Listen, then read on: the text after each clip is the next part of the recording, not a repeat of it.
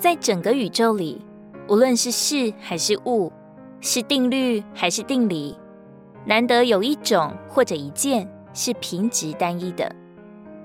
比如有白昼，也有夜晚；有晴天，也有阴雨；有酷夏，也有严冬；有人喜乐，也有人伤悲；有人欣然出生，也有人凄然离去。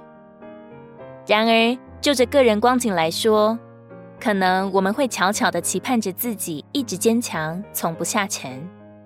就像彼得在变化山上喜乐得不想下去了，就嚷着说：“我们在这里真好，你若愿意，我就在这里搭三座帐篷。”谁知下山了，先是遇见了无法解决的麻烦，随后又在是否纳税的事上重重的失败了。继而又灰心又沮丧。回想我们刚遇到牧者时，岂不也是立志忠勇跟随吗？可惜好景不长，随后遭遇的挫折又是力不能胜。于是后来的冰冷比起初的火热更甚。渐渐的，你会发现我们这个人根本靠不住。你盼望能站住，但是又跌倒了。你以为自己没有指望了。却又奇妙的复活了，你就更加立志要守住这个复兴。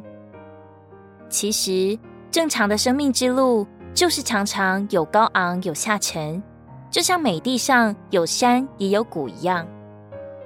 如果你下沉了，不要担心，过不久你还会起来。当你高昂的时候，也不必太过兴奋，也不必傲视一切，反而要预备好还有下沉的时候。这些起起落落的循环，乃是生命更新的过程，乃是我们成长的轨迹。神他不会让我们一直高昂，免得我们向怜悯恩典自夸；他也不会令我们一直下沉。到了锁定的时候，他总是会带我们走出幽谷，经历苦水变甜。这高高低低、崎岖曲折的路径，至终就把我们引到他的丰富里。我们与他的爱，借着许多试炼而渐渐达到成熟，为使我们渐渐长大，以更爱他。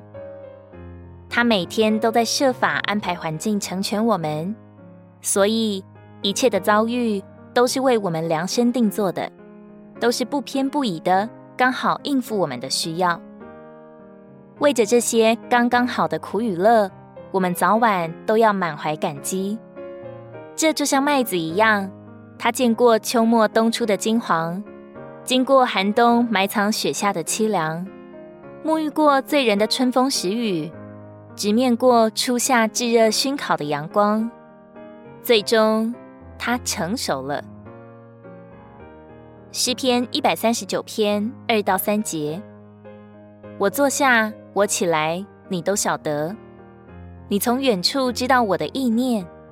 我行路，我躺卧，你都细察，你也深知我一切所行的。